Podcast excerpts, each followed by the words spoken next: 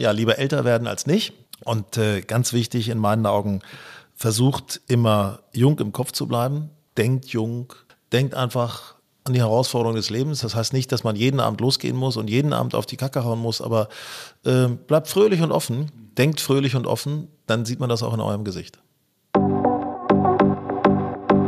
Der Not Too Old Podcast. Der Podcast zum Online-Magazin. Von und mit Kai Böse. Für Männer, die noch was vorhaben. Hallo, liebe Leute, ich begrüße euch zu einer neuen Folge unseres Not Too Old Podcast. Für mich als Gastgeber ist es immer ganz besonders aufregend, wenn meine Gäste viel erfahrener am Mikro sind als ich. Das steigt so ein bisschen die Nervosität und so ist es auch heute. Mir gegenüber sitzt mein Gast Hinak Baumgarten. Der ist seit über 25 Jahren am Mikro und vor der Kamera zu sehen und zu hören und flimmert aktuell insbesondere vom roten Sofa und als Moderator beim NDR über den Bildschirm. Er ist aber auch Mitherausgeber des Magazins Golf Style und Podcaster mit dem Golfformat Grün und Saftig. Und ein Buch hat er auch schon verfasst. Er ist Autor des Werkes Younger Than Ever über Kerle jenseits der 50. Darin, darin, beschreibt er seine eigene Reise durch das letzte Jahrzehnt, liefert aber auch viel Inspiration für alle männlichen Best-Ager. Im Intro beschreibt er, dass man auch mit 50 denkt, man sei eigentlich immer noch 30 und der Jüngste im Raum. Das denkt man aber nur selbst, die anderen denken das nicht. Die sprechen einen mit Sie an und machen irgendwann wahrscheinlich sogar im Bus den Platz frei, bis sie dann selbst 50 werden und merken, dass es ihnen genauso geht. Und weil wir damit in die gleiche Kerbe hauen und ich bei vielen Abschnitten seines Buches zustimmend genickt habe, war es Zeit für einen persönlichen Austausch. Daher sitzen wir heute zusammen. Lieber Hinak, herzlich willkommen im Not Too Old Podcast und vielen Dank für deine Zeit. Ja, Kai, ich freue mich sehr. Und äh, erste Frage an dich: Hast du eigentlich die Spiegel auch schon abgehängt? weißt du, wenn man in den Spiegel guckt, dann sieht man das immer. Ja. Weißt du, wenn man nur aus den eigenen Augen rausguckt, dann denkt man immer, mein Gott, bin ich jung. Und dann kommt der Spiegel und dann denkst du, wer sind Sie denn? Ja. Naja. Da man jeden Tag reinguckt, äh, äh, nimmt man das Altern ja täglich wahr und dann ist es nicht ganz so ein Schockmoment.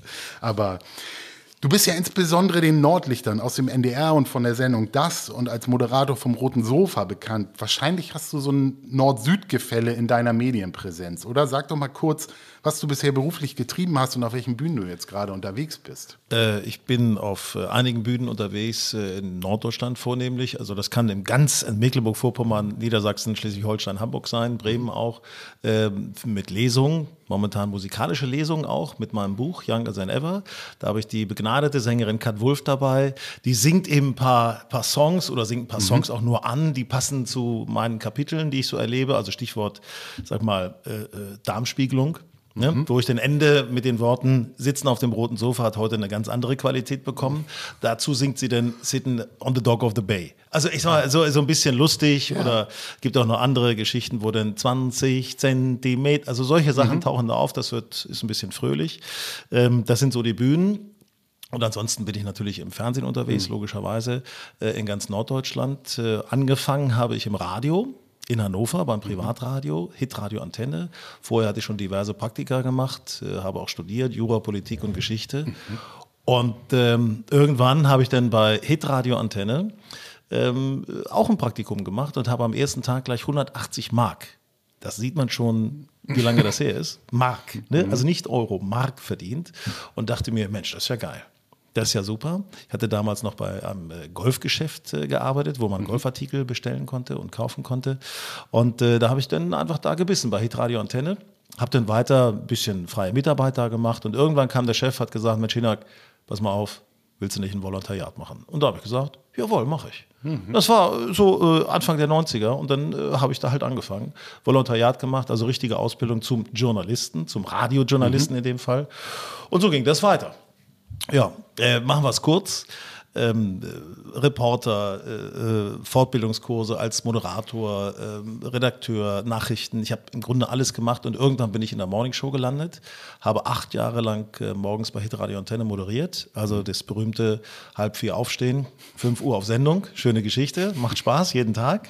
Und 2004 hatte ich dann ehrlich gesagt irgendwann mal die Nase voll. Ich wollte nicht auch noch jenseits der 50 so als Perspektive morgens den lustigen Onkel geben. Mhm. Ähm, habe mich ein bisschen umgehört und bin dann beim NDR gelandet. Erst das äh, Magazin Hallo Niedersachsen vom Funkhaus Hannover. Ähm, Moderator, da habe ich ein Casting gemacht, da haben sie mich dann gerne genommen, das war schön, das war toll und von da aus habe ich dann weiter meine Fühler ausgestreckt und bin 2005, Ende 2005 in Hamburg gelandet und da schon gleich beim Roten Sofa. Mhm. Und da schloss sich wieder der Kreis, weil der Chef vom Roten Sofa, damals der Chef, äh, mit dem habe ich dann so ein Gespräch geführt, bla bla, hin und her, alles war schön. Und irgendwann sagt er, sagen Sie mal, sind Sie nicht der von Hitradio Antenne? Von Hinak und Co., die mehr Spaß am Morgenshow? Ich sage so, ja, oder? Bin ich, ja. Oh, pass mal auf. Nee, äh, Sie machen gleich eine Probesendung. Wunderbar. Also, verstehst du, manchmal hast du Radiohörer und das bringt dir auch was. So, und seitdem bin ich halt, äh, ab 2006 war ich dann fest im Dienstplan vom Roten Sofa. Ist denn so ein Format, das ist ja ein absolutes Erfolgsformat, jeder kennt das, ihr habt auch alles, was Rang und Namen hat, als Gäste auf dem Sofa. Ist es trotzdem ein Format, was sich über Quote beweisen muss, wo auch hinterfragt wird, ob das noch Zukunft hat und das Regionalfernsehen allgemein? Oder ist es einfach eine Instanz, wo man sagt, das wird es auch in 20 Jahren noch geben. Es ist jeden Morgen ein Zittern, wie die Quote ausfällt. ähm, naja, also es ist äh, sicherlich müsste man beim NDR nicht auf Quoten schielen. Logisch, ist ganz einfach so, weil wir natürlich Gebühren bekommen und äh, das Ganze werbefrei ist. Also müssten wir rein theoretisch mhm. nicht auf Quoten gucken, aber wir tun es und äh, das tun wir außerordentlich erfreut, weil in dem, ich sag mal, im zurückliegenden Jahr haben wir Rekordquote eingefahren. Jetzt dieses Jahr ist es auch schon wieder über dem sogar, was wir im letzten Jahr hatten. Also wir haben teilweise bis zu 18 bis 20 Prozent in Norddeutschland, in ganz Norddeutschland, also über alle Bundesländer hinweg. Mhm. Das sind in etwa in Norddeutschland im Winter ungefähr 800.000 Zuschauer und in ganz Deutschland, weil wir im Kabel überall gesehen werden, sind das so, schätze ich mal, so 1,2, 1,3 mhm. Millionen. Mhm. Aber das ist schon, ist schon anständig, muss ich sagen. Das ist ganz witzig, weil also auch jeder Künstler oder wie auch immer Leute, die so ein bisschen da so eine Affinität zu Fernsehen haben, die kennen uns alle. Äh, ob nun München, äh, äh Leipzig oder Köln, äh, man kennt das rote Sofa. Mhm. Und das macht es natürlich auch äh, total schön, da zu arbeiten. Das heißt, die Streaming-Entwicklung und Netflix und die, das Sehverhalten der Jugend ist auch kein kein Grund, sich irgendwie Sorgen zu machen. Äh, äh hallo, wir sind RTL für Senioren. Also insofern, ich meine, also wir sind da voll dabei. Nein, natürlich haben wir, unsere Zielgruppe ist schon etwas höher eingesetzt mhm. als 50 oder jenseits der 50. Aber immer wieder merke ich das. Ähm, es gibt so viele, auch jüngere Leute, die einen sehen, die einen mhm. kennen. Es ist, man kann nicht immer alles nur messen mit Zuschauermessungen oder wer mhm. Publikum ist. Du siehst einfach in der Bevölkerung, es hat eine tiefe Verbreitung, weil du regelmäßig da bist. Deswegen bist du ein regelmäßiger Gast irgendwo im Fernsehen. Das heißt, du wirst wahrgenommen. Mhm. Ähm, und außerdem, entschuldige mal, Stichwort Streaming. Hallo, wir sind in der ARD-Mediathek. Mhm. Also, da kannst du uns auch gerne nochmal streamen. also, immer, also sind wir ganz top dabei. Ihr seid ja drei Moderatoren. Hast du so eine typische Arbeitswoche? Also könntest du sagen, äh, dass das auch eine gewisse Routine für dich ist oder ist doch das irgendwie jede Woche anders? Routine ist äh, ganz, ganz wichtig. Ähm, und zwar äh, habe ich selber erkannt, weil in der Routine liegt natürlich auch eine gewisse Kraft, weil man kennt gewisse Arbeitsabläufe, du weißt genau, was du da tust, du weißt auch, wie du dir Wissen an dem Tag aneignest für den jeweiligen Gast, weil es ist jeden Tag ein anderer Gast, jeden Tag live und du musst da schon so ein bisschen, äh, bisschen schlau müsste man sich da schon mhm. mal anstellen. Äh, das kann auf der einen Seite sein, ein äh, Militärhistoriker oder ein Militärwissenschaftler, dann kann es ein Schauspieler sein, dann eine Sängerin, dann, äh, keine Ahnung, eine, eine, eine, Abenteurerin oder wie auch immer. Also du hast unterschiedlichste Themen jeden Tag. Und es fängt im Grunde immer so an, 12 Uhr komme ich, wir alle, also wenn wir Dienst haben, Konferenz, erste Konferenz, wo die Themen des Tages festgelegt werden, äh, die redaktionell schon vorher besprochen wurden. Dann um 12 Uhr zurück war das nochmal fest. Dann gehe ich rein, arbeite mich tief in den Gast ein, äh, gehe irgendwann auch nochmal in die Kantine dann 14.30 Uhr haben wir die nächste Konferenz. Die dauert dann nochmal eine Stunde ungefähr, wo wir dann endgültig sagen, in welche Richtung wir gehen wollen.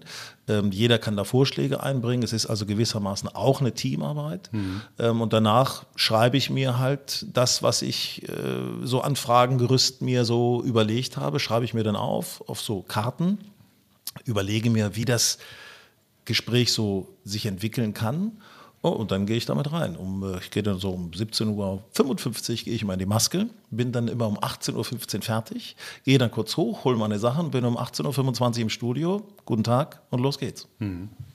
Ja, also das ist so, und dann äh, 19.30 Uhr ist Ende, dann äh, quatscht man noch mal ein bisschen, geht noch mal in den Gästeraum mit dem Gast oder der Gästin und äh, dann geht's nach Hause. Also es ist schon, ja, ist schon Power, ist schon Full Power mhm. durch, ne? Also da bleibt nicht mehr viel Zeit, um, um noch äh, große andere Geschichten zu machen.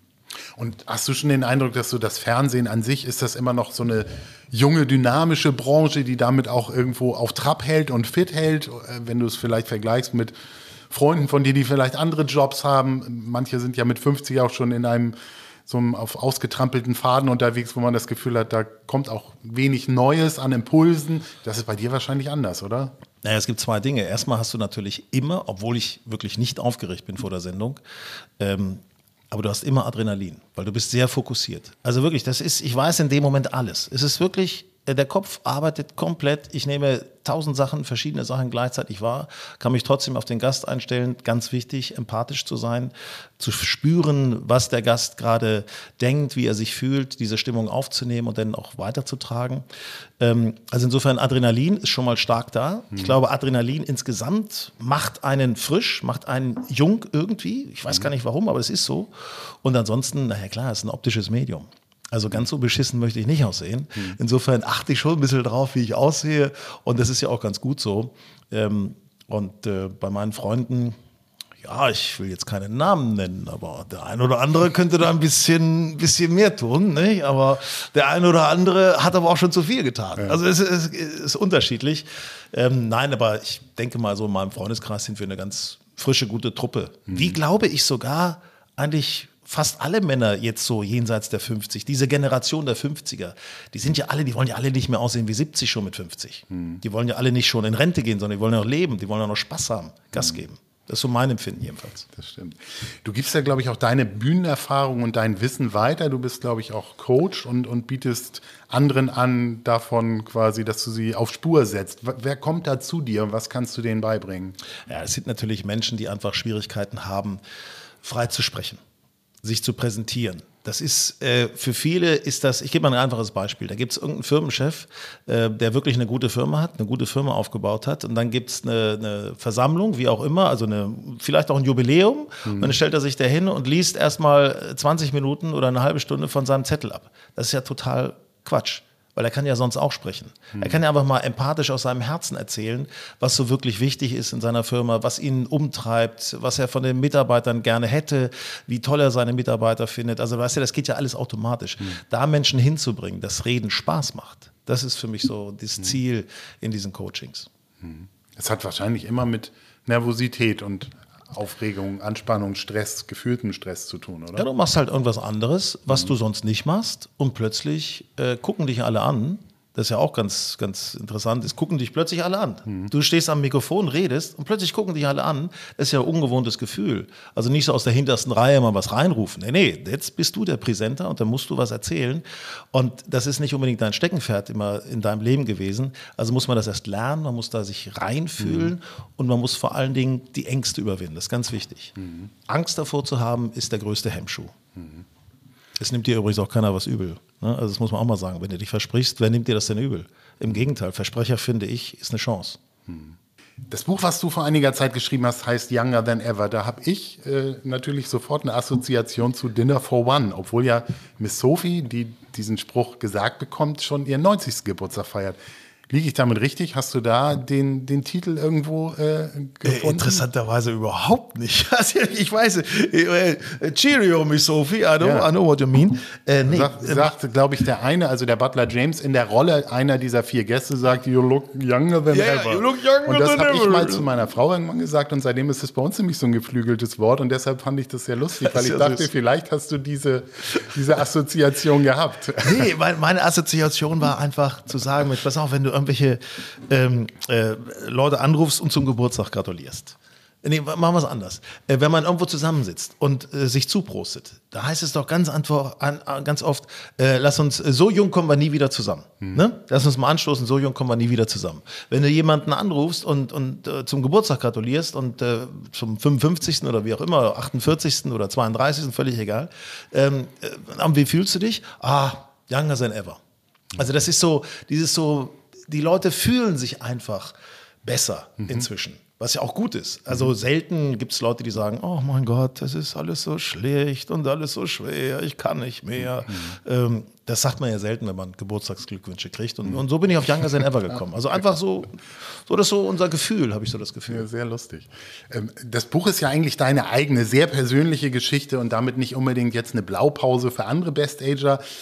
Hast du das eher für dich geschrieben, dass du gesagt hast, ich habe so viel erlebt, ich will das auch mal, ich brauche ein Ventil? Oder, oder war es schon das Ziel, auch durch sehr offene Worte vielleicht auch andere zu inspirieren oder zu, zu motivieren? Ich wollte damit natürlich meine psychologische Störung ein wenig aufarbeiten.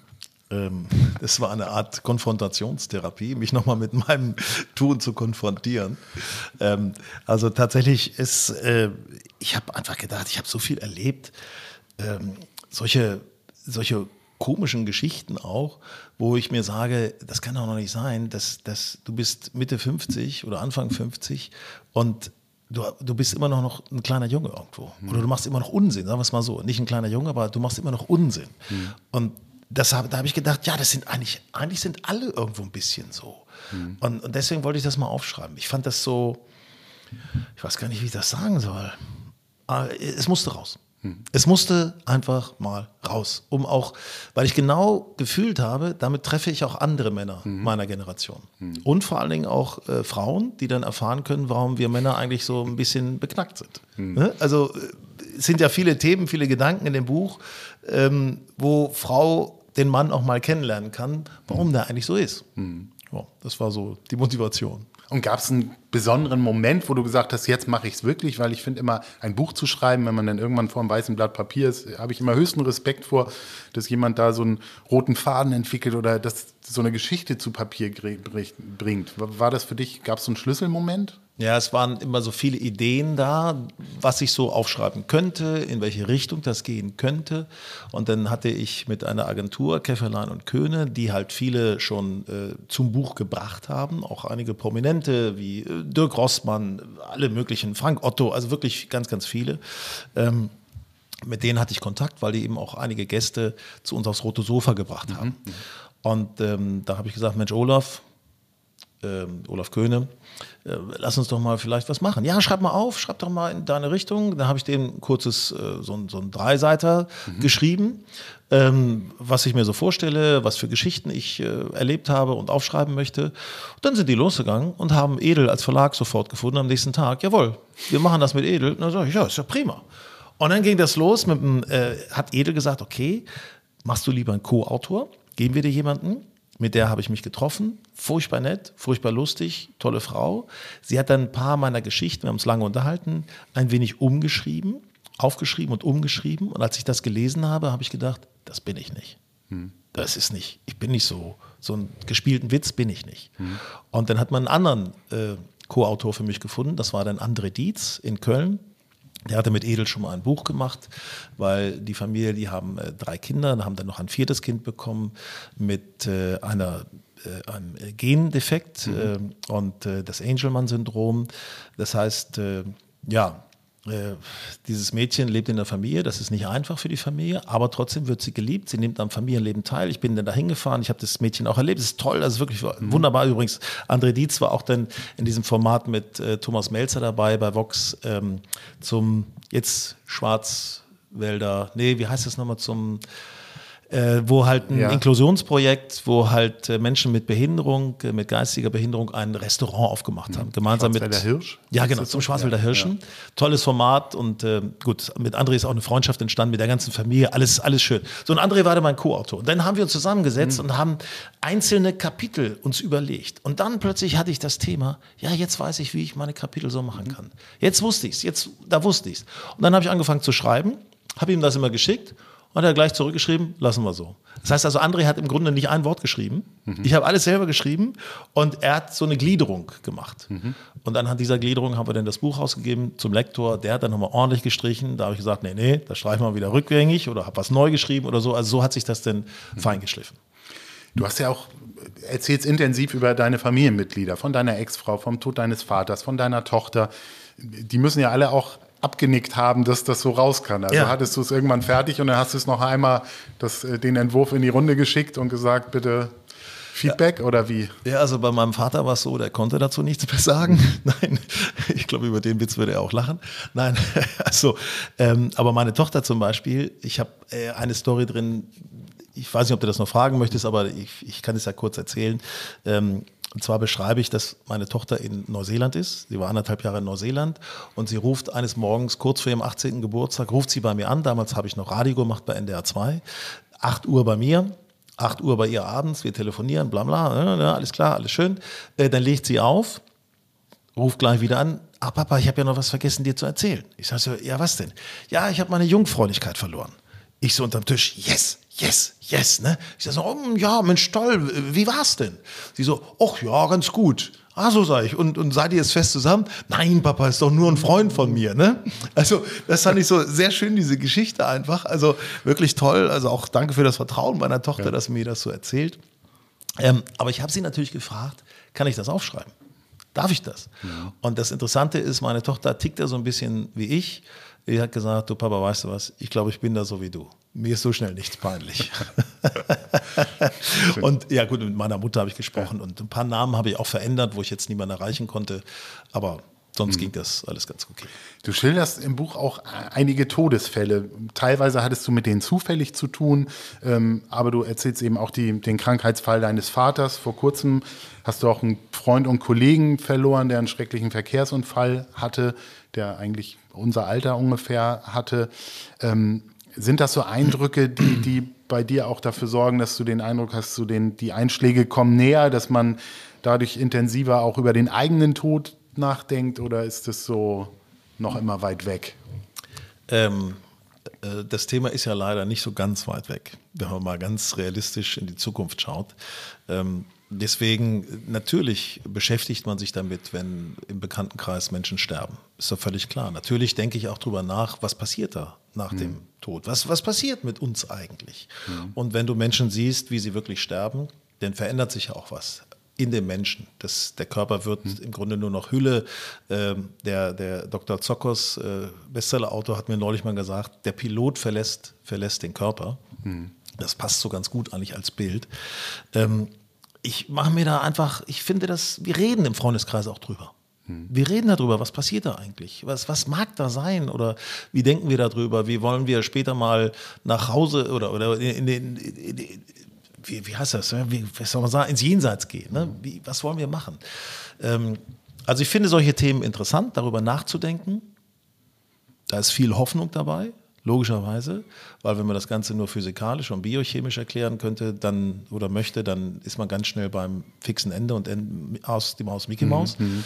Aber viel Hoffnung, ähm, die Überzeugung, dass da möglicherweise noch mehr sein kann als nur dieses körperliche, dass man vielleicht wie ein Tropfen wieder zurück in den Ozean geht, aber dann guckst du dir den Himmel an und denkst so, Mensch, in 35 Millionen Lichtjahren, da sind immer noch Sterne. Mhm. Wie klein sind wir hier eigentlich? Also es ist einfach, es ist ja eigentlich schade, mhm. dass wir gehen müssen. Es ist so schade. Mhm. Es macht mich auch ein bisschen traurig, muss ich ehrlich sagen, dass man nicht mehr an diesem Leben teilnehmen kann. Und bei Beerdigung wird ja immer oft äh, nur an die Angehörigen gedacht. Da sagen sagt man immer, Mensch, es tut mir leid und wünsche dir viel Kraft. Das ist auch richtig so, das ist ja ganz klar. Mhm. Aber wer denkt denn an den Verstorbenen? Mhm. Der kann jetzt nicht mehr unter uns sein.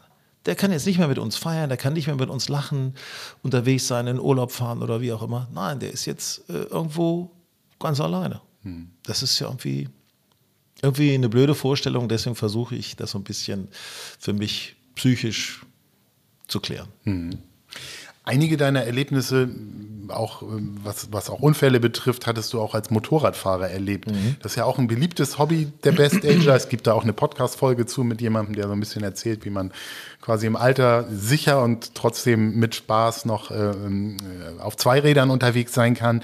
Bist du da vorsichtiger geworden? Also wie gehst du das Biken an? Hast, bist du Schönwetterfahrer oder wie ist dein, äh, dein Motorradleben? Ich bin, äh, ich bin lange Jahre Motorrad gefahren ähm, habe dann aber vor einigen Jahren mein Motorrad verkauft, das letzte, äh, und fahre jetzt wirklich nur noch gelegentlich. Ich freue mich schon wieder auf die Harley Days in Hamburg. Äh, da hat Harley Davidson Hamburg mich eingeladen, da mitzufahren. Mhm, die stellen mir mhm. auch eine Maschine. Ich hatte da neulich auch eine Veranstaltung bei denen und äh, da habe ich mich gleich verliebt in ein neues Motorrad. Da muss ich sagen, mein Gott, da passte ich ja drauf wie reingegossen. Weil ich gedacht, das gibt's doch gar nicht. Ähm, aber äh, Motorradfahren ist, ist wahnsinnig toll, macht wahnsinnig viel Spaß. Mhm. Und ich habe dann aber festgestellt, weil ich mich viele Jahre lang auch äh, mit zwei Wohnsitzen aufgehalten habe, also Hannover und Hamburg, und das Motorrad stand in Hamburg, in Hannover. Ähm, und dann habe ich gemerkt, hm, ich komme zu selten dazu. Und dann habe ich mich draufgesetzt, eines Tages, weiß ich noch genau, im Frühjahr, und bin gefahren. Und ich denke, gucke auf den Dach und denke so, oh Mensch, hier, äh, eigentlich 70 und äh, die Polizei hört jetzt mal weg, bitte. Und ich war schon auf 160. Mhm. Ähm, da habe ich so gedacht, du bist zu schnell, zu schnell. Mhm. Und äh, wenn man nicht trainiert ist, habe ich mir gedacht, lass es lieber sein. Du willst ja jetzt doch nicht, willst du ja noch nicht den Kopf abfahren. Ne? Hm. Wobei, das ist jetzt auch ein bisschen übertrieben. Ich bin jetzt kein Heizer. Wir sind auch immer, hm. wir sind in die Berge gefahren, weißt du, mit einer, mit einer Fatboy, die Serpentinen hoch, das, äh, die, die, die Trittbretter immer so geschliffen, geschleift am Boden und immer Funken gesprüht und es ist Wahnsinn. Also wir haben tolle Sachen erlebt. Mhm. Äh, European Bike Week in Fark am See, mein Gott, da kannst du ohne Helm rumfahren. Die Leute sind alle gut drauf, Musik und ach, das ist, es ist einfach herrlich. Mhm. Also Motorradfahren ist wirklich herrlich. Ähm, ich neige dazu nicht, so auf so einen Headzocker zu gehen mit 250, aber ähm, es reizt mich trotzdem, mhm. rechts so ein bisschen zu drehen. über dein Buch habe ich auch äh, verstanden, dass du eine sehr intensive Bindung zu Polen hast. Du hast ja, glaube ich, in der Lübecker Bucht so, so, eine, so eine Art ja, dritte Heimat dann wahrscheinlich nach Hannover und Hamburg und bist aber auch durch die Liebe nicht zuletzt ähm, auch äh, hast du Polen sehr intensiv kennengelernt. Ich war tatsächlich noch nie bei unseren Nachbarn im Osten. Was, wie würdest du sagen, was ist so das Faszinierende an dem Land? Wie, wie würdest du mir Polen näher bringen?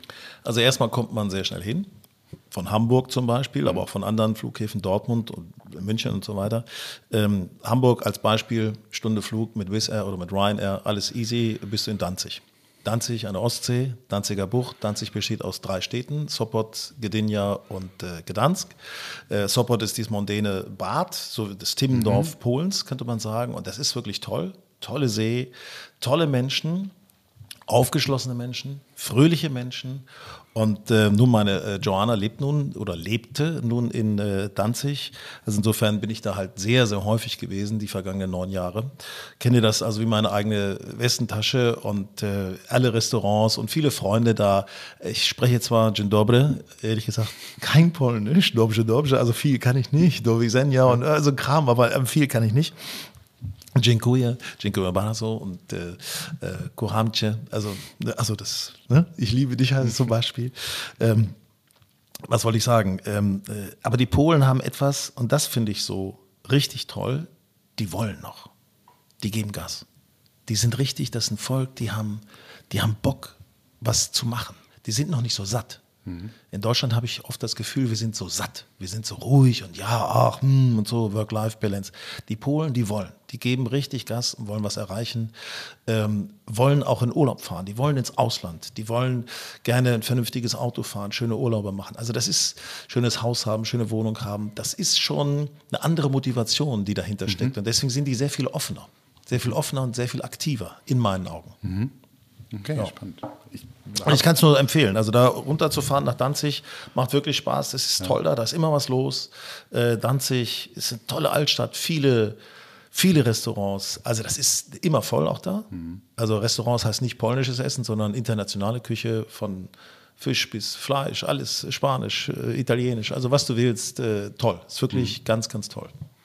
Du hattest jetzt deine Freundin schon angesprochen. Ihr meine Verlobte, Entschuldigung, meine Verlobte. Verlobte ja. seit, wenn seit, sie das hört, um Gottes Willen. Seit neun Jahren zusammen. Du hast dich also mit gut 50 nochmal verliebt und aus deinen Geschichten, auch aus dem Buch, weiß man dann, dass äh, auch in der Mitte des Lebens eigentlich so ein ähnliches Gefühlschaos entsteht wie bei Teenagern. Oder ist es auch so, vielleicht die Torschlusspanik, die da so mit reinspielt. Also wie hat sich sag das mal, so angefühlt? Mal, Torschlusspanik.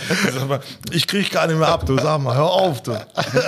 Also wie, wie war das? Wie hat sich das so angefühlt? Es fängt ja an, dass du mit dem mit das Buch mit dem Heiratsantrag, dem geplanten, das ist, verläuft dann aber alles nicht so, wie du dir das so äh, in deinem ja, Es gab schwierige Phasen in ja. unserer Beziehung. Also es gibt immer schwierige Phasen. Ja. Ne? Das macht es ja auch so spannend. Ähm, Entschuldigung, was wolltest du jetzt nochmal wissen? Ich ja, wie sich das so angefühlt hat, da nochmal quasi ähm, eine Frau zu erobern? Naja, also ich, also ich wollte ja, ich hatte ja mein Liebesleben jetzt mit, äh, ich muss dich da, ich muss dich da leider korrigieren. Das war äh, im in der zweiten Hälfte der 40er, äh, da hatte ich mein Liebesleben noch nicht abgeschlossen. Also da wollte ich doch noch mal mit jemandem zusammen sein. Und äh, äh, nee, aber ich, äh, das ist, äh, vielleicht kann man das mal so sagen, äh, Liebe kennt ja kein Alter.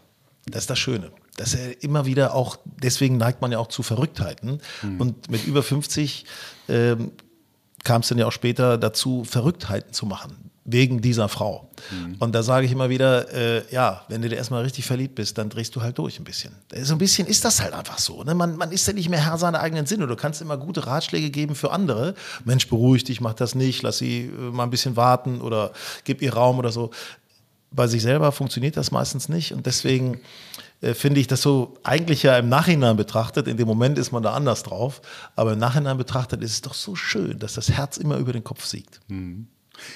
Das wäre auch meine nächste Frage, weil du berätst ja tatsächlich andere. Du arbeitest, glaube ich, mit Gabriele Pochhammer zusammen, die auch schon bei uns im Podcast zum Thema Partnersuche war, weil sie eine Partnervermittlung Hammer und Herz betreibt und äh, du da, glaube ich, auch teilweise äh, sie unterstützt in den Gesprächen mit, mit den männlichen Kandidaten. Das heißt, so eine gewisse abgeklärte Routine und einen Blick von außen brauchst du da dann ja schon, oder?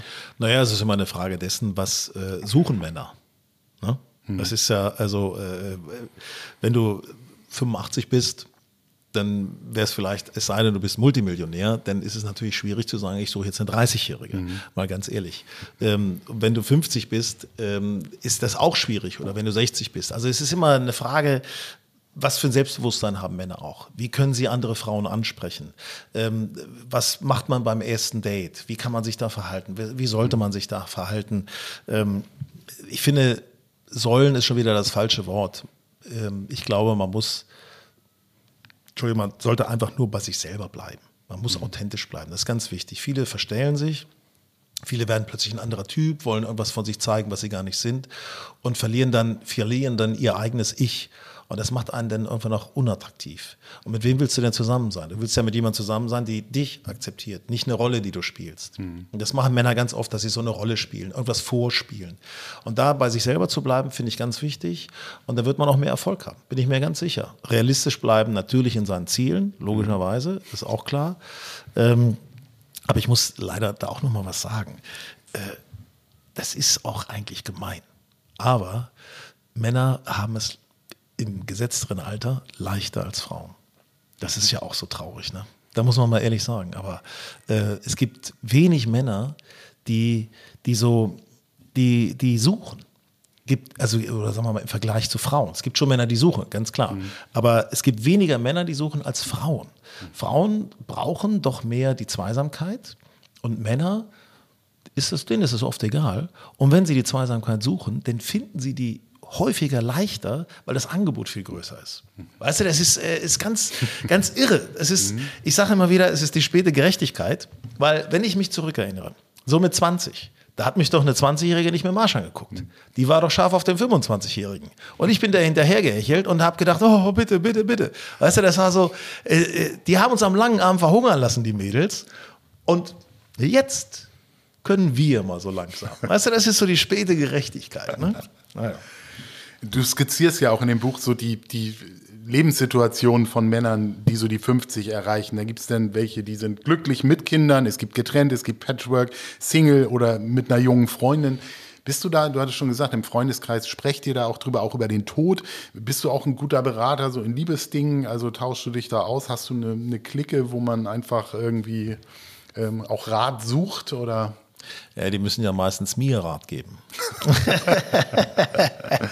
Na, also, äh, nein, da reden wir drüber, ganz offen. Mhm. Ganz offen. Also da gab es, äh, es gibt im Freundeskreis äh, Freunde, Pärchen, die sind seit 30 Jahren, 40 Jahren zusammen.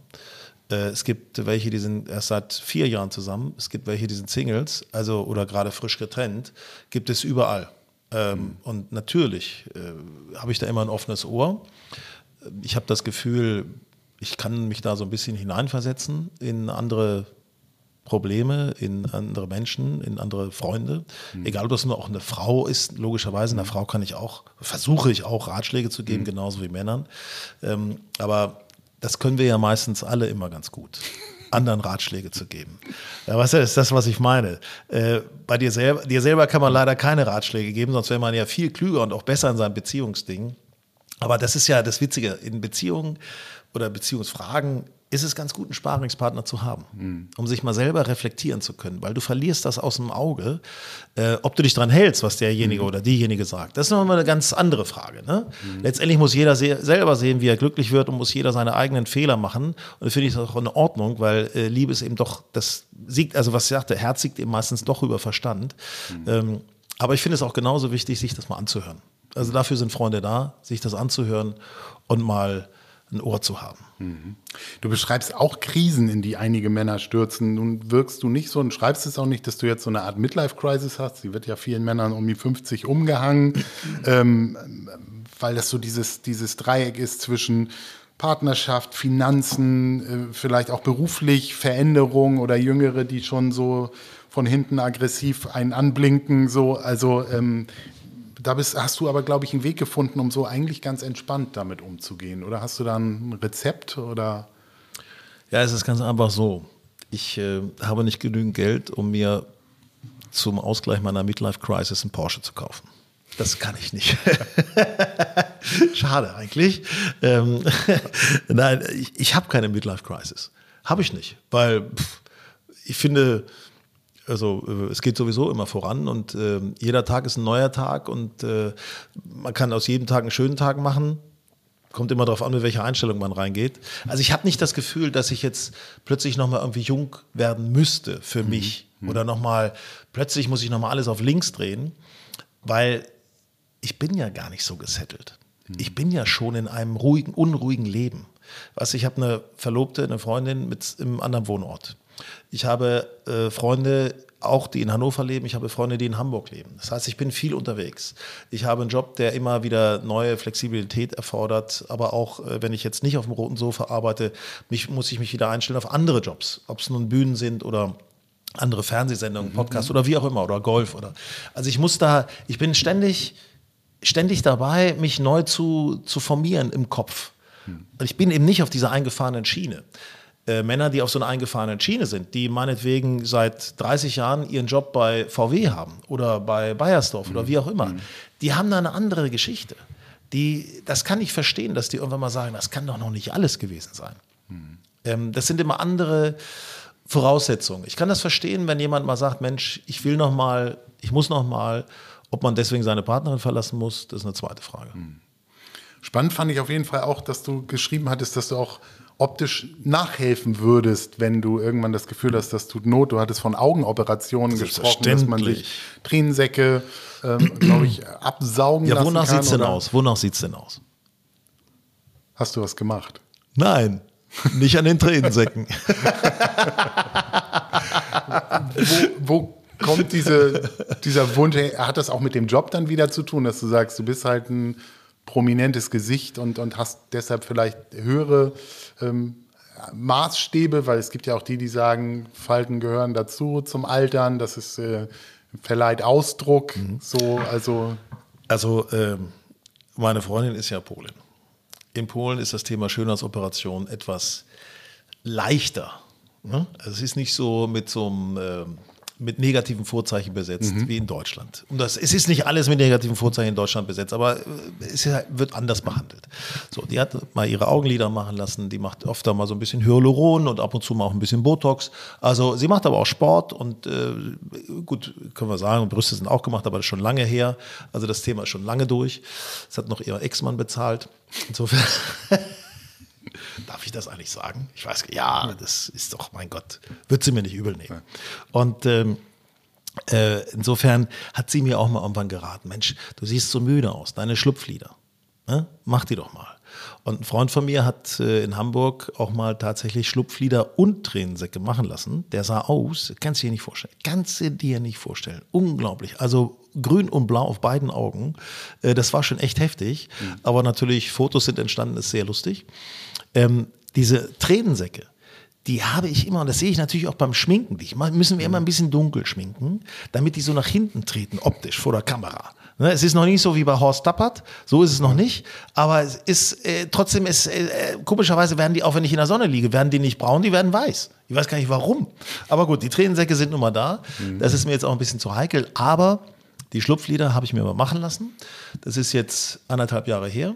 Mhm. War äh, easy, easy Geschichte. Hat Spaß gemacht. Äh, tolle, tolle Frau. Die Tina, mit der ich das zusammen gemacht habe, Tina Peters, kann ich sagen, äh, wirklich super gemacht, eine gute Freundin auch geworden. Ähm, ja, das, ich sah auch ein bisschen violett aus im Gesicht, aber mhm. das ist bei jedem unterschiedlich. Ein Freund von mir hat das auch gemacht, der sah nicht violett aus. Jeder reagierte anders mhm. vom Bluterguss her. Aber ich bin damit sehr zufrieden. Das hat ein bisschen gedauert, bis das ganz natürlich aussah. Inzwischen sieht man es was meinst du? Ich glaube, man sieht nichts, ne? Oder? Nee. nee. sieht man nicht, ne? Es sieht doch ein bisschen wacher aus, weil das hing ja. schon halb übers Auge. Muss ich sagen, es hing halb übers Auge. Wenn ich eine durchzechte Nacht hatte, äh, dann denke ich, habe ich manchmal ein Spiel geguckt und sage, wer ist das denn? Ja. Wer guckt denn? und das soll man doch ruhig machen, mein Gott. Hm. Weißt du, wenn du dich damit besser fühlst. Hat nichts mit Fernsehen zu tun, weil ich habe eigentlich immer gedacht, du hast diesen Schlafzimmerblick. Das sieht so toll aus, Baumgarten. Wirklich super. Den lässt du dir nie wegmachen. Ne? Aber Schätzelein meinte, nee, komm mal so. So viel Schlafzimmer steckt da doch nicht drin. Ne? Es ist mehr Vorhang als alles andere.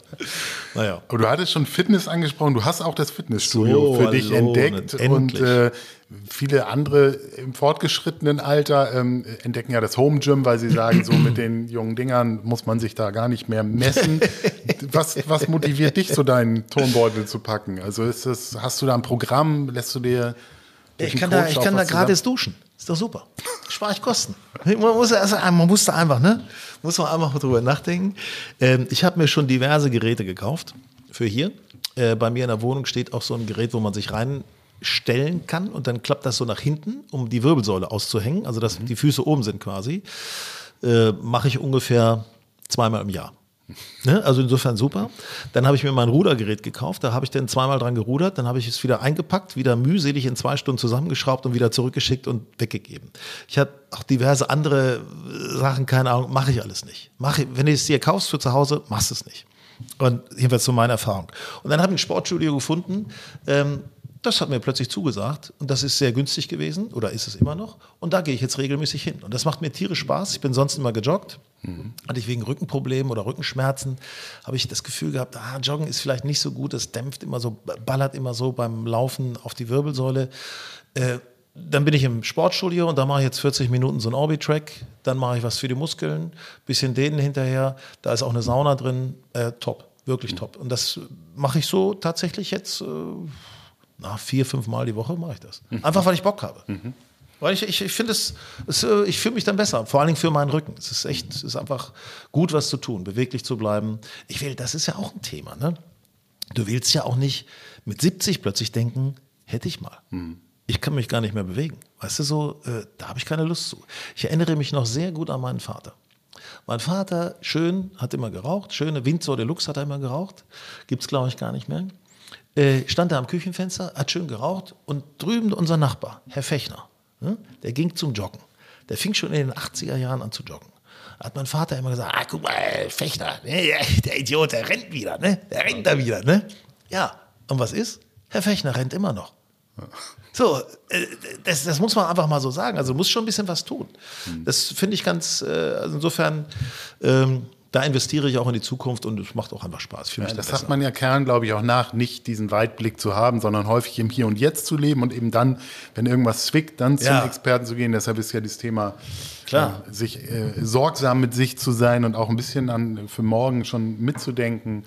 Ich habe ein wichtiges Thema. ja, das habe ich gelesen. Zehn ja. Kilo, glaube ich. Hat das mit dem Fitnessstudio zu tun? Oder? Nee, das hat mit dem Fitnessstudio ehrlich gesagt gar nichts zu tun. Ach. Weil ich habe auch festgestellt, ich habe mich da gequält, also nicht gequält, aber viel Sport gemacht und dann habe ich festgestellt, ja, aber wie, man sieht gar nichts. also ich bin dann da, ich habe da im Fitnessstudio auch so mit siebeneinhalb Kilo Hanteln äh, gemacht. Ich habe mit fünf, glaube ich, angefangen, dann einfach mal siebeneinhalb Kilo. Und neben mir haben dann stärkere oder jüngere Frauen mit äh, 15 Kilo Hanteln äh, jongliert. Ne? Während ich mich da mit siebeneinhalb abgekämpft habe. Mittlerweile bin ich bei zehn. Ne? Bin ich immer noch nicht äh, führend, muss ich sagen, da in dem Studio. Ne? Es ist mehr so die Kinder, Kinderabteilung. Ähm, nein, aber ich habe da keine so Abnehmen, Bauchumfang und so weiter, mhm. äh, keine, keine äh, Erfolge groß gesehen. Mhm. Und wirklich nur durch Zufall habe ich im vergangenen Jahr im Spätsommer Anastasia Zamponidis auf dem roten Sofa gehabt, Moderatorin, die mhm. Griechin, mhm. und die macht zuckerfrei. Mhm. Also das ist so ihr Steckenpferd. Schreibt Bücher darüber, ist ganz toll, sowieso tolle Frau, bla bla bla. Und an dem Tag habe ich mir gesagt, Hinak, heute gehst du mal nicht in die Kantine. Heute kein Stück Kuchen und heute Abend auch kein Snickers und anschließend noch eine Tafel Schokolade. Und keinen Nachtisch in der Kantine äh, zum Mittagessen. Ich habe einfach mal an dem Tag komplett auf diese Süßigkeiten verzichtet. Mhm. Äh, und das hat geklappt. Ich habe sofort das Gefühl gehabt, oh, verdauungsmäßig ist das besser. Mhm. Fühlte mich leichter, ich fühlte mich anders, habe am nächsten Tag nochmal drauf verzichtet und seitdem bin ich dabei geblieben. Ich habe früher sonst Eis an jeder Eisdiele, äh, ich konnte an keiner Eisdiele vorbeigehen, Eis gegessen, Kuchen gegessen, Kekse gegessen, Gummitiere gegessen, Schokolade gegessen, also wirklich viel, muss ich sagen. Mhm. Und das habe ich gelassen und völlig unbemerkt. Ich habe da gar nicht drüber nachgedacht, dass ich dadurch abnehme, sondern ich habe es einfach nur gemacht, um mich besser zu fühlen, mhm. um nicht irgendwann mal, ich hatte schon so eine Befürchtung, du pass auf, aber kriegst du hier äh, Diabetes oder so, ne? Mhm. Weil wenn du so viele Süßigkeiten frisst, das ist ja nicht schön, ne? Und dann ähm, habe ich, meine Mutter hatte einen Unfall, einen kleinen Unfall mit Oberschenkel-Halsbruch und äh, sowas in der Richtung, habe ich sie in, zur Reha gebracht, letztes Jahr. Und am Anfang der Reha, da war da so eine Waage. Da stelle ich mich drauf 89 Kilo. Ich denke, du bist 1,82. 89 Kilo, okay, das war mit Klamotten. Du isst jetzt schon äh, einen Monat keine Süßigkeiten. Wie viel hast du denn vorher gewogen? Mhm. Also das war ja schon, ich bin nicht so ein Typ, der oft auf die Waage geht. Als ich sie dann nach äh, drei Wochen aus der Reha wieder abgeholt habe, 84. Mhm. Und neulich war ich beim Freund äh, äh, auf Mallorca, habe den besucht und bin in der Dusche und stelle mich danach auf die Waage, 80. Mhm. Äh, mega. Mhm. Einfach nur durch dieses Süßigkeiten weglassen. Es ist mega. Ich esse Kartoffeln, Reis, ganz normal. Ich trinke Alkohol. Ich lasse eben bloß diese scheiß Süßigkeiten weg. Das heißt, du hast aber jetzt keine liest nicht jedes Mal die Inhaltsstoffe und guckst nee, nach Zucker, nicht, sondern das nix. ist eher so nach Bauchgefühl, ja, dass du sagst, ja, man ja. weiß ja, wo Zucker wahrscheinlich drin ist. Diesen offensichtlichen ist, Zucker, genau das. Okay. Weißt du, hier so ein, so ein, Keks, ich hätte dir sonst Keks angeboten, aber habe ich nicht mehr. Habe ich auch mhm. keine Schokolade, habe ich aber nicht mehr. Und was ich auch weglasse, äh, so Latte Macchiato oder Cappuccino. Äh, ich trinke jetzt hauptsächlich äh, Espresso. Mhm. Also weil Milch ist auch immer eine ziemliche Mahlzeit, wenn man mal ehrlich ist. Ne? Mhm. Das passt auch dazu. Ja, das stimmt. Du spielst auch schon recht lange Golf. Ich verstehe das total. Ich habe auch vor 20 Jahren zum Golf gefunden. Zu selten und bin auch noch zu schlecht. Aber was, was reizt dich da am Spiel und, und wie intensiv bist du da im Moment unterwegs? Also ich habe Golf angefangen mit 14. Mhm. Äh, also das war 1982. Da hatte das noch einen anderen, eine andere Ausprägung, glaube ich, als heute. Ne? Ja, das war, äh, also der, äh, ein, Freund meines Vaters war da Mitglied und der hat gesagt, Mensch Martin, äh, du hast noch zwei Jungs, schick die doch mal zu uns, wir brauchen Jugendliche bei uns im Golfclub. Hm. So, das war bei uns auf dem Dorf in Elershausen, in der Nähe von Burgdorf, Hannover. Ähm, ja, dann bin ich da hingegangen, fand das gut und da hieß es, ja, pass auf, du bist noch zwölf, du kannst in zwei Jahren anfangen, dein Bruder ist 14, der kann schon anfangen. Also der ist zwei Jahre älter. Da habe ich zwei Jahre lang, ich da, bin ich da sonntags immer hingelatscht und habe Caddy gemacht. Hm. Für die Leute, die da Turniere gespielt haben, haben wir immer 20 Mark verdient. Und, und die mochten mich da alle. Ich habe dann immer, ich habe jedes Mal wieder, hallo, brauchen Sie einen Caddy? Ja, hm, hallo. Ne? War total klasse, die, die mochten mich da alle gleich und es war super. Und dann habe ich mit 14 durfte ich endlich selber anfangen, Golf zu spielen. Oh, mit so, weißt du, mit so alten Schlägern, irgendwie von irgendwelchen Leuten geliehen, irgendwelche Damenschläger oder irgend so ein Kram. Und das hat mir gleich so viel Spaß gemacht. Das war so toll. Ich habe vorher Tennis gespielt, habe ich aufgegeben damit. Mhm. Hab ich ich habe gleich beim Golf gezündet. Und ich habe, ich habe da nie irgendwie Standesdünkel groß erlebt oder so, dass man meinte, man sei was Besseres oder wie auch immer, oder blöde karierte Hosen oder unsportliche Leute. Nee, immer richtig tolle Menschen kennengelernt. Ich habe mhm. übers Golf so viel gesehen von der Welt, so viele interessante Menschen kennengelernt. Es ist eine wahre Freude und wir machen das im Freundeskreis auch sehr sportlich. Äh, wir verreisen einmal im Jahr mit so einer Zehnertruppe Wir zocken dann immer, ne? also wir spielen auch noch in Mannschaften gegen andere Mannschaften in der Altersklasse. Es ist immer wirklich, es macht so viel Spaß. Golf ist nicht nur ein Sport, wie ich finde, sondern es ist so eine, eine Leidenschaft, es ist eine Lebenseinstellung fast schon. Also das ist wirklich toll. Und das gibst du ja auch weiter. Du hast ein Print-Golf-Magazin, was du mit anderen, Golf Style, wir verlinken das in den Shownotes, ähm, was du auch mit anderen herausgibst und einen Podcast. Da bist du also auch am Mikro. Wie ist das Format? Habt ihr Gäste, mit denen ihr so die Faszination des Sports besprecht oder habt ihr mal ein bestimmtes Thema oder geht es um Reisen? Also wie habt ihr den Podcast aufgesetzt? Äh, Grün und saftig heißt der Podcast und wir sind äh, meistens zu dritt, Mhm. die beiden Kollegen Sven und Julius. Äh, wir hatten auch oft eine Frau dabei, Frauke, die hat sich momentan ein bisschen zurückgezogen, weil die andere berufliche Herausforderungen hat. Ähm, wir sprechen über das aktuelle Turniergeschehen, was so auf den Touren, Profitouren der Welt los ist. Wir sprechen da mit Spielerinnen und Spielern. Die haben wir im Interview. Wir verbinden uns dann mit denen oder zeichnen vorher Interviews auf, die wir einspielen. Ähm, wir sprechen aber auch mit Influencern in Sachen Golf. Leuten, die im Golf etwas bewegen, die also auch äh, in der Golf-Business sozusagen groß sind und da was bewegen. Ähm, mit denen sprechen wir, wie sie die Entwicklung im Golfmarkt sehen. Wir wollen, das ist so ein bisschen unser Credo, wir wollen mehr werden. Ich finde, Golf ist so toll, dass, dass es sich lohnt, dass mehr Menschen Golf spielen. Weißt du, dass am Montagmorgen sich mal über die British Open oder über die Masters unterhalten wird im Büro und nicht nur über den FC Bayern oder den HSV. Weißt du, äh, es, äh, es sind auch schöne Themen, klar, dem kann ich auch viel abgewinnen. Aber Golf ist, hat es verdient. Ich meine, es weiß kaum einer. Deutschland ist ja auch manchmal so, ach ja, Mensch, Golf, ja, ja, das ist doch so langweilig und so bla bla. Ist es nicht? Ryder Cup ist eines der größten nach NFL, äh, das größte Sportereignis der Welt. Da sitzen Milliarden vorm Fernseher. Der Kontinentalwettkampf, ne? Europa gegen Amerika. Äh, Das ist, die Jungs sind so gut drauf da. Da sind Tribünen, da, die Leute rasten aus. Es gibt jetzt gerade ein Turnier, da spielen die Leute, da spielen die Profis auf einen, an so ein paar Dreiloch, also was man mit dem ersten Schlag erreichen sollte vom Abschlag aus. Ringsrum, in Arizona ist das ringsrum, äh, sind Tribünen aufgebaut und dann geht's los. Wenn einer richtig nah dran spielt an die Fahne, dann werfen die aus Freude mit Bierbechern und also, da ist eine Party. Also Golf ist schon echt geil, muss ich sagen. So, und das ist auch Sinn und Zweck unseres Podcasts, so ein bisschen zu transportieren. Was ist da los? Das ist sportlich. Das ist eben doch ein Sport, Hochleistungssport. Die Jungs sind alle nicht dick, die sind alle cool, die sind alle gestählt und machen alle eine enorme sportliche Leistung. Und das den Menschen näher zu bringen. Du hattest, glaube ich, aber auch schon mal durch diesen Mix aus Schreibtischarbeit und Golf auch dieses Rückenleiden. Wir hatten ja auch schon mal einen Mediziner im Podcast, der genau gesagt hat, warum Golf eigentlich eine super Sportart ist im, im Alter, im, im, weil man eben zehn Kilometer läuft, man ist an der frischen Luft, man äh, hat Konzentrationsmomente, aber man muss es dann auch irgendwie richtig machen. Hast du da irgendwas falsch gedehnt oder zu wenig gedehnt? Also würdest du sagen, das hatte so einen Grund oder, oder ist das einfach Verschleiß so ein bisschen? Ja, Verschleiß mag es möglicherweise auch sein. Es hängt vielleicht auch damit zusammen, dass ich äh, dadurch, dass ich nicht mehr so häufig spiele, aber doch noch einen hohen Anspruch habe, äh, versuche mit einer falschen Schwungbewegung äh, was zu kompensieren. Also mehr oder weniger auf den Ball versuche mit den Armen drauf zu dreschen und das ist ein Kardinalfehler.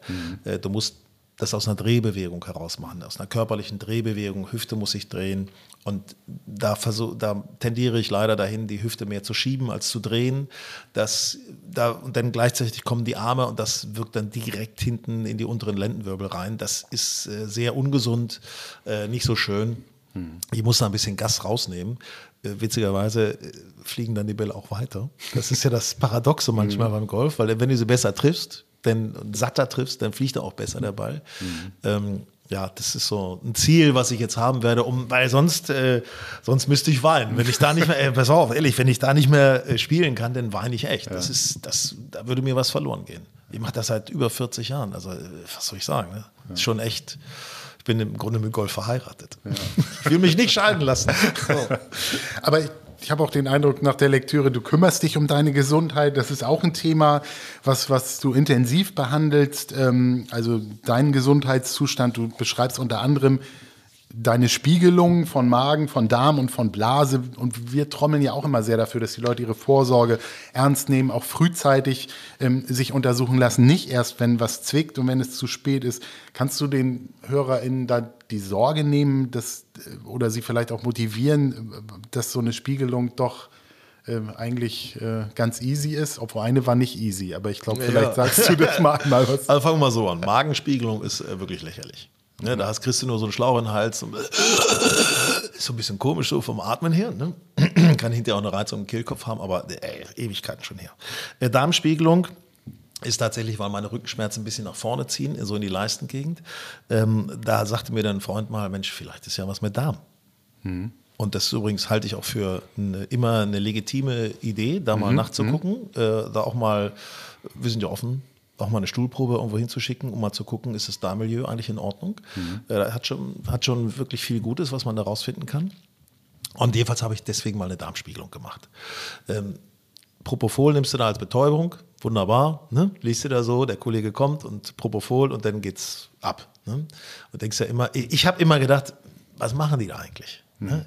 Und vor allen Dingen habe ich immer gedacht, wenn der das Ding da hinten reinsteckt, ne? da kommt ja auch Luft mit rein, damit er was sieht mit dem Schlauch. Sonst ist ja, mhm. Äh, ist ja sonst das ja zu eng. Ne? Das stößt ja überall gegen. Wo geht denn die Luft eigentlich hin? Ist das, gibt es da vielleicht irgendwie eine Sauerei? Ich meine, du nimmst natürlich so Mittel, um mhm. äh, abzuführen, mhm. aber was ist, was ist denn da eigentlich? Ne? Kommt da noch was mit rausgesuppt, mehr oder weniger? Nur hatte ich das Glück, dass ich während der Darmspielung aufgewacht bin. So, er, Doktor das soll ist, nicht so sein. Nee, das soll nicht so sein. Also der Doktor ist ja am Machen. Ne? Ich, ich denke so, warte mal, äh, äh, hallo, wo bist du? Ah, ich bin ja hier. Ah ja, richtig, ich habe eine Darmspiegelung. Hallo. Da sage ich, Mensch, ist ja toll, dass ich hier aufwache. Dann kann ich mal kontrollieren, was Sie hier machen. Ne? Also ja, gucken Sie mal. Und er fährt er dann mit seiner Kamera durch den Darm, du siehst so rosa Wände, sieht alles super aus, toll und so weiter. Und dann denke ich, jetzt zieht er das Ding zurück. Schönes Gefühl, langsam geht es wieder raus, du denkst, ne, alles gut. Was passiert jetzt? Ne? Da denke ich so, oh Mensch, bitte, jetzt ein äh, hm, bisschen zusammenreißen. Ne? Aber gar nichts. Das Ding macht nur so, ist raus und das war's. Da ist gar nichts. Also das, da ist überhaupt, besteht, ich habe dann auch, ich war dann noch zehn Minuten irgendwo in so einem Raum, mhm. bevor ich wieder Auto fahren konnte, so, und dann bin ich zur Arbeit gefahren, habe auch gearbeitet an dem Tag. Mhm. Äh, also das ist eine Darmspiegelung, macht es, easygoing, ist wirklich überhaupt kein Problem. Mhm. Wolltest du das Thema Blasenspiegelung noch ansprechen? Ja, das würdest du nicht empfehlen, oder? Ist ein schwieriges Thema. Also mein äh, neuer Urologe sagt, es reicht meistens, äh, die Blase von sich aus volllaufen zu lassen und dann mit Ultraschall zu gucken. Aber äh, der andere Urologe, den ich da vorher hatte, da war eine, am, äh, war nix. Es war nix. Mhm. Ich hatte mal irgendwie Blut gepinkelt äh, bei so einer Golfreise und da macht man sich ja so ein bisschen Sorgen. Und dann nach einem halben Jahr bin ich dann zum Urologen gegangen. Ne? Solange man nichts findet, ist man ja nicht krank als Mann, ist ja logisch. Und ähm, dann war das, äh, ich sag mal so, lange Rede, kurzer Sinn, jedenfalls sagt der Urologe, wir machen eine Blasenspiegelung, obwohl da nichts war. Aber so ein ganz kleiner, so, so ein ganz kleiner Schatten, wirklich ein, noch nicht mal Pfennig groß, ein mhm. Schatten irgendwo, ja, richte also hin, äh, Betäubung, ich meine, eine Betäubung bei einer Blasenspiegelung, da denkst du, das kann doch wohl nicht wahr sein. Dann nimmt er dann äh, deinen Penis, nicht? Äh, dein Pimmelchen und spritzt ohne Nadel vorne Betäubungsmittel in die Harnröhre. So. Mhm. Also zum ersten Mal in die Richtung. Ne? Das hatte ich noch, also äh, ne? sonst geht es ja immer andersrum, also zu, mal in die Richtung. Ja. Und dann nimmt er so eine Klammer, die man an der Waschmaschine so auf den Zapfen macht, damit der Zapfen nicht runtergeht. Ne? Ja. Diese, die klemmst du so auf und dann lässt du die zuflitschen. Die klemmt da vorne so um Bimmel drum, ne? damit da nichts rausläuft. Und dann liegst du da und die russische Arzthelferin neben mir, es war wirklich eine russische Arzthelferin, hat gesagt, äh, ist ja kein Problem, ne? Haben wir alle schon viele gelegen hier, kein Problem, ne? Weil ich so mit Socken auf so einem Gynäkologenstuhl, nur T-Shirt an, da denkst du, und die Klammer um, um den Hals des Bimmelchens, da, äh, da ist schon ein komisches Gefühl. Ja. Und dann kommt er irgendwann an, nach zehn Minuten, und fährt da mit der Kamera rein. Du guckst dir das Ganze besser nur auf dem Monitor an. Und der Moment, wenn er durch die Prostata, da wo die Prostata die Harnröhre mhm. umschließt, wenn er da durchgeht, Jetzt tut's mal kurz weh. Oh, ey, das war nicht schön. Das war nicht schön. Und dann wurschtelt er da in der Blase mit so einer Kamera rum. Nichts gefunden. Gott sei Dank. Alles super, alles cool. Ne? Und dann zieht er das Ding raus und dann zwirbelt das auch nochmal richtig. Oh, also wirklich. Das war, das war nicht vergnügungssteuerpflichtig. Und die Russ russische Arzthelferin so, die reicht mir dann so einen lilafarbenen 5-Liter-Eimer hin. Hier, können dann reinpinkeln, jetzt in, im Eimer. Ne? Und ich so, nee, Freunde, ich, das vor anderen jetzt zu pinkeln, das kann ich jetzt nicht. Also ich muss, muss mal aufs Klo. Also ja. bin in so einem Pinguingang irgendwie aufs Klo gegangen. Also, Wahnsinn, Wahnsinn. Also das, äh, ne? Das scheint dann auch vom Arzt abhängig zu sein, ne? dass der eine so, der andere so, aber ja, ja, ja. Also da, gut, es gibt natürlich Situationen, wo man das machen muss. Das ist keine Frage. Ja.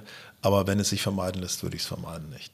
Wenn wir schon in der Region unterwegs ja, sind, gerne. in deinem Buch kommt auch das Thema Viagra vor. Und das ist ja, wir hatten ja eine Podcast-Folge zur erektilen Dysfunktion, wo auch uns eine Urologin zu verstehen gegeben hat, vieles passiert im Kopf, aber es gibt natürlich auch medizinische Ursachen.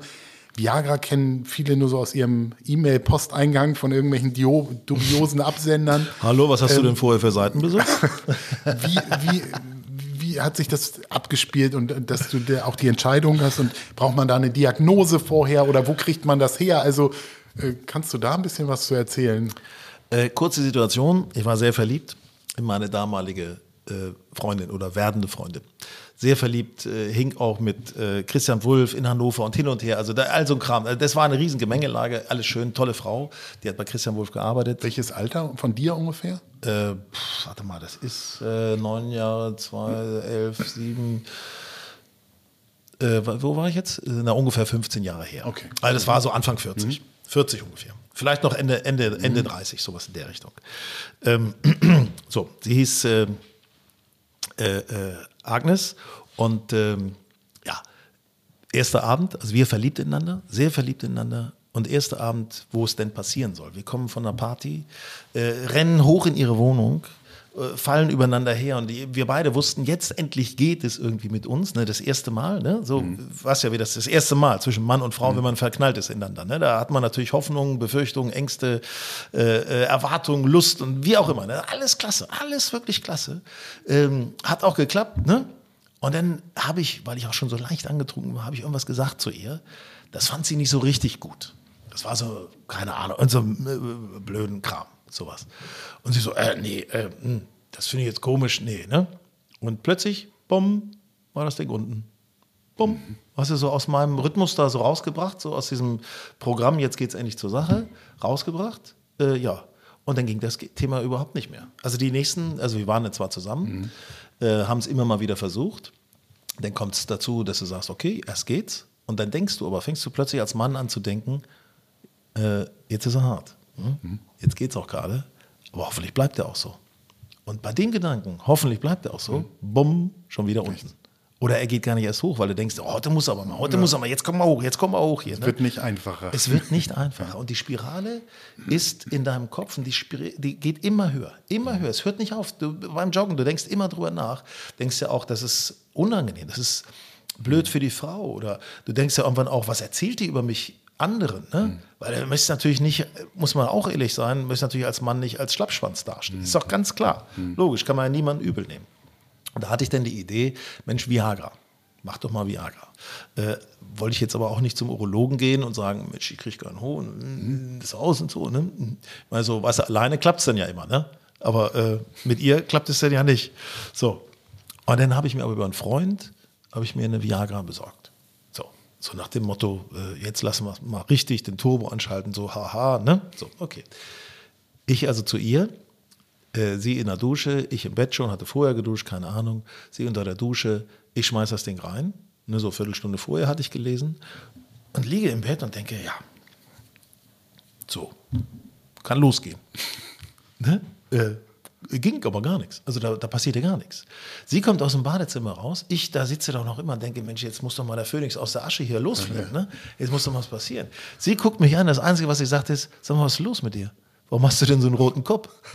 ich, ich, ich, hatte tatsächlich, ich hatte 250 zu 180 Blutdruck. Also ich habe die ganze Nacht nicht geschlafen, ich habe geschwitzt wie ein Schwein. Äh, ich war fix und fertig, aber also null. Untenrum null passiert. Null.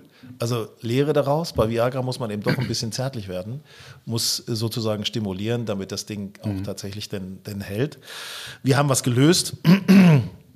Wir waren dann ein paar Wochen später waren wir in, äh, in äh, Leipzig. Ein Freund von mir kommt aus Leipzig, insofern kann ich das ein bisschen. Und da sind wir in diesem großen Hotel gewesen, 20 Stockwerke hoch, das war gerade, da waren Bauarbeiten. Wir kommen auf unser Zimmer am 14. Stockwerk, von draußen guckt ein Bauarbeiter rein. Hallo, ne? mache ich erstmal den Vorhang zu. Und dadurch, dass es dann dunkel wurde in dem Zimmer oder so leicht schummrig, mhm. fangen wir an zu knutschen, liegen auf dem Bett und plötzlich, ohne groß nachzudenken, plötzlich passiert mhm. Und plötzlich passiert es richtig, also von vorne bis hinten, mhm. das ganze Programm. Ich war der glücklichste Mensch der Welt. Also wahrscheinlich noch, ich will jetzt nicht übertreiben, also zwei, dreimal danach bestimmt nochmal in der gleichen Nacht. Wir mhm. waren unterwegs, essen, äh, äh, Wein mhm. trinken und also es, das Thema war durch, der Knoten mhm. war geplatzt sozusagen. Und das ist genau das, was ich meine. Mhm. Das ist, was du auch sagtest, die, die Urologin, die bei euch das äh, erzählt hat. So eine, äh, äh, die Hängepartie des Mannes, die findet in meinen Augen, es gibt natürlich immer körperliche Ursachen, das ist eine. Aber die Hängepartie des Mannes passiert meistens im Kopf. Die mhm. hat nie im Kopf des Mannes. Die hat nie was mit der Frau zu tun. Weil du willst ja mit der Frau schlafen. Du willst mhm. es ja. Mhm. Du hast ja Lust auf sie. Ist ja alles in Ordnung. Aber hier oben, wenn du dich selber unter Druck setzt, dann äh, findet der Druck keine Verlagerung nach unten. Mhm. Es ist, äh, also davon muss man sich frei machen. Davon ja. muss man sich frei machen. Man muss äh, das Denken abschalten. Das ist so. Mhm. Was gar nicht so einfach ist. Nee, das ist nicht einfach. Das ja. ist nicht einfach. Ja? Hast du dich aber auch nicht jetzt ärztlich vorher beraten lassen oder irgendwie so, weil ich weiß nicht, ob auch Gefahr von so einer Tablette ausgehen kann, wenn man nee, das rein irgendwie, damit, aber rein damit, rein damit. Ich glaube, äh, in Zukunft, also ich meine, man hat denn natürlich mal da schon was von gehört mehr. Also ich glaube, eine halbe oder so nimmt man da. Ich weiß nicht, also eine ganze Viagra, um Gottes Willen. Also da bist du nah am, nah am Schlaganfall. Also, da bleibt der Kopf rot. Ja, da bleibt der Kopf rot. Ich will jetzt nicht sagen, also medizinisch ist das fast rein. Ne? Ja. Auf jeden Fall, wer mehr darüber von diesen lustigen Geschichten lesen möchte, dem sei das Buch Younger Than Ever von Hinak äh, empfohlen. Wir verlinken das und es, es gibt lustige Einblicke, es gibt besondere Einblicke und es regt zum Nachdenken an. Deshalb können wir das auf jeden Fall nur empfehlen. Du bist auf jeden Fall eine sehr vielseitige Wundertüte, glaube ich, auch auf jeden Fall not too old. Ähm, hast du noch so eine Bucketlist für dich, dass du so sagst, ähm, für die, also hast du Ziele, dass du sagst, du willst noch irgendwelche Orte mal besuchen? Heiratest du eigentlich irgendwann noch mal? also was, was ist auf der Agenda? Äh, ja, heiraten immer ist eine tolle Feier. Ne? Also ich mhm. finde, also ich bin gerne bei Hochzeiten. ich weiß nicht, wie das ist, wenn man selber eine ausrichtet. ähm, aber äh, hätte ich schon, irgendwie hätte ich schon Lust zu da so eine tolle Feier für Freundinnen und Freunde zu geben und Familie. Das, das fände ich schon toll irgendwie. Ähm, mal sehen, ob wir das ob wir noch mal hinkriegen. Vielleicht machen wir es auch nur im kleinen Kreis. Mal, mal, mal, einfach mal sehen. Also ich habe da persönlich keine Eile. Mhm. So. Ähm, und Bucketlist. Ah, ja, ich würde gerne irgendwie eine, ein Domizil auf Mallorca haben, in der Sonne haben, weil wenn du halt das Wetter in Deutschland siehst, das mhm. macht mich manchmal ein bisschen, ich will nicht sagen krank, aber ähm, auch nicht depressiv, aber es ist so, also, oh mhm. Mensch, es ist so, man macht so Dinge ungern einfach. Wenn es draußen regnet und so acht Grad sind, das ist ja, und dunkel mhm. ist, das furchtbar. Ich brauche Helligkeit, ich brauche mhm. Sonne. Das wäre schön, wenn ich da mal das irgendwie verwirklichen könnte, in der Sonne was zu haben, wo man immerhin entfliehen kann. Und ansonsten Bucketlist, weiß ich auch nicht. Ähm, ja, ich habe das neulich mal gesagt, ähm, äh, ich würde gerne noch mal irgendwo eine kleine Gastrolle als Schauspieler haben. Da bin ich auch in Kontakt. Ah. Witzigerweise, weil ich das geäußert habe, kamen da schon mal, kamen mal die roten Rosen auf mich zu. Warum nicht? Also ich meine, ich finde das lustig, einfach ja. das mal zu machen. Ja. Nicht aus Eitelkeit, sondern einfach, ich möchte das mal erfahren, weil das, ich finde Dinge gut, die man mal erfahren kann. Ja. Ich bin schon Fallschirm gesprungen, äh, ich habe schon viele Sachen gemacht, alles mögliche, LKW gefahren und, und alles, Hubschrauber geflogen, alles mögliche. Ähm, ja, sowas, neue Sachen ja. auszuprobieren, das finde ich toll. Berge finde ich, ich liebe auch Berge, muss ich sagen. Ähm, das ist ja genau unser Motto, not too old, dass wir eben auch sagen, man ist nie zu alt, Dinge zum ersten Mal zu erleben, sich auch nochmal ja. äh, neues, äh, neue Herausforderungen zu suchen oder Ich möchte gerne besser so Skifahren zum Beispiel, besser ja. Skifahren. Ich fahre so Hackerstilmäßig. Ich fahre zwar schnell und überall runter, aber ich möchte gerne ein bisschen graziler fahren. Das ist so ein bisschen, dass Leute sagen, oh, wer fährt denn da so elegant? Und hast du vielleicht zum Abschluss auch noch so einen Appell an unsere Best-Ager? Ähm, wie kann man in Würde altern? Was hilft dabei, möglichst positiv und gesund so durch die zweite Lebenshälfte zu kommen? Hättest du da noch so eine Zusammenfassung? Ähm, ja, ich habe da mehrere Sprüche natürlich auf Lager. Übrigens, aber pass auf, eine Sache muss ich noch loswerden, fällt mir gerade ein, weil ich habe mir nämlich ein japanisches Sprichwort in dem Buch aus, auch, auch ausgedacht, was die Frau, die Frau spielt ja im Sexuellen auch eine große Rolle. Also natürlich, logisch, ganz klar. Aber ein Geheimnis in der Sexualität in meinen Augen ist, lobe deinen Mann und er wird ein besserer Liebhaber. Mhm. Also Frauen können auch viel dazu beitragen, wenn sie sagen, Mensch, du bist toll und oh, mm, oh. Weißt du was, dass der Mann auch mal manchmal denkt, hey, ich bin echt ein toller Hecht. Dann wird er, das ist nicht schlecht. Ja. Der Mann gibt ja auch Komplimente an die Frau. Du bist toll, du siehst sexy aus, dann fühlt sich die Frau auch besser. Also gebt euch Komplimente gegenseitig, dann werdet ihr auch mehr Spaß haben beim Sex, glaube ich ganz fest. Ähm, und was ich äh, so als mitgeben kann, ja, lieber älter werden als nicht. Ne? Das sowieso, weil was ist die Alternative? Und äh, ganz wichtig in meinen Augen, versucht immer jung im Kopf zu bleiben, denkt jung, denkt nicht schon an die Rente, weil wer schon an die Rente denkt, der, der ist schon in der Rente. Denkt einfach an die Herausforderung des Lebens. Das heißt nicht, dass man jeden Abend losgehen muss und jeden Abend auf die Kacke hauen muss, aber äh, bleibt fröhlich und offen, mhm. denkt fröhlich und offen, dann sieht man das auch in eurem Gesicht. Super. Lieber Hennak, vielen Dank für deine wertvollen Hinweise, für, das, für die unterhaltsamen Geschichten. Und äh, ja, du kannst dich ja mal revanchieren, dann besuche ich dich auf dem roten Sofa. Ja, klar. ja, klar. Morgen vielleicht. Liebe Leute, also besorgt euch dieses Buch Younger Than Ever von Hennak. Auf diesem Kanal gibt es weiterhin spannende Themen für Männer in der zweiten Lebenshälfte. Passt auf euch auf, bleibt gesund, abonniert gerne den Podcast, hinterlasst eine Bewertung. Wir melden uns bald mit weiteren spannenden Themen und Gästen und sagen Tschüss. Dankeschön. Ciao.